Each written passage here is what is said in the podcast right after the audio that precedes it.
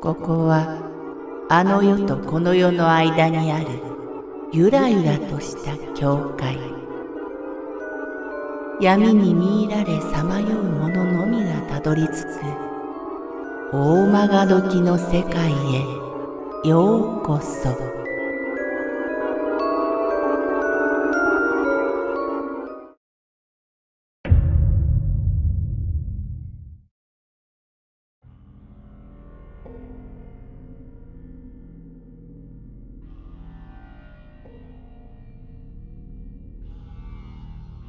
古城のホテル。もう十数年前の話ですが新婚旅行でカナダのバンフーという町に行きました。バンフーの町は観光地で自然の豊かなのどかな町でした。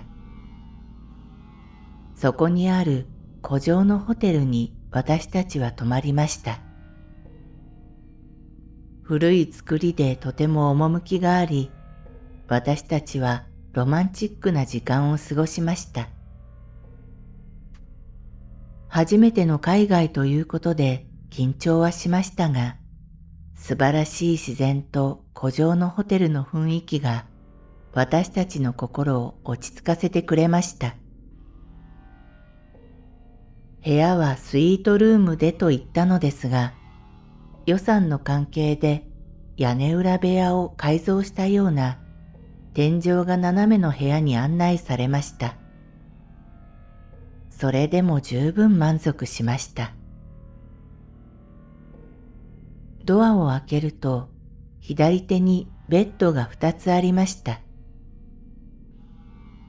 霊感のある私はドア側のベッドに寝ると何かが起こりそうだと瞬間的に感じました。そこで霊感の全くない妻にドア側のベッドに寝ることを勧め、私は少しドアから離れたベッドに寝ることにしました。ただ、ここに計算違いがありました。この季節、なかなか暗くならなくて、夜の10時過ぎまで外は明るいんですよ。ですから、ベッドに入る頃には何かが起こると感じたことなどすっかり忘れ、妻のベッドで一緒に寝てしまいました。すると、しばらくして、いきなり体が動かなくなって、強烈な金縛りにあってしまいました。何度も抵抗して金縛りを解く努力をしましたが、何度もかかるんです。次の日、すっかりそんなことを忘れて、夜遅くまで観光し、やっぱり妻のベッドで一緒に寝てしまいました。すると、やっぱり体が動かなくなって強烈な金縛りに。ちなみにドアから離れたベッドで何度かうたた寝をしたのですが、全く何も起こらないんです。でも、ドア側のベッドで寝てしまうと、すぐに金縛りになる。怖くなって部屋の除霊もしてみたんですが、日本語ではダメなのか、全く効果なし。除霊した時、勝てる気がしなかったんですけどね。なんで毎晩こんなことになるんだ。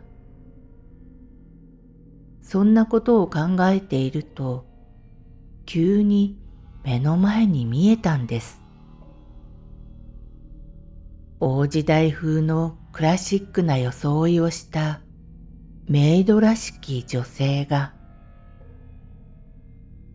そして彼女がドアをノックしようとする直前に、ストップモーションのようになり、そこで画面が止まるんです。それが何度もフィードバックするように繰り返し見えるんです。でも彼女が何の目的でしているのかはわからない。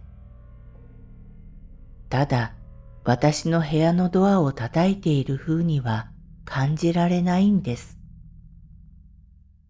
どうも別の部屋をノックしているような。次の日、ガイドにその話をしたら、こんな話を聞かされました。以前、結婚式のために来ていた花嫁が、直前に発生した火事で命を落としたことや、経営者が変わるたびに血生臭い事件が起こったと。重厚な歴史を感じさせる作りのこのホテル。一体過去に何が起こったんでしょ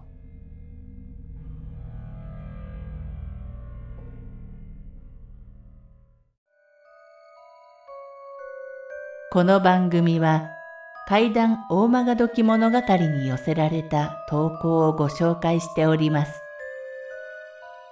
大曲どき物語無料メールマガジンは月3回発行。階段系では日本一の2万人を超す読者が毎回震えています。ぜひご登録ください。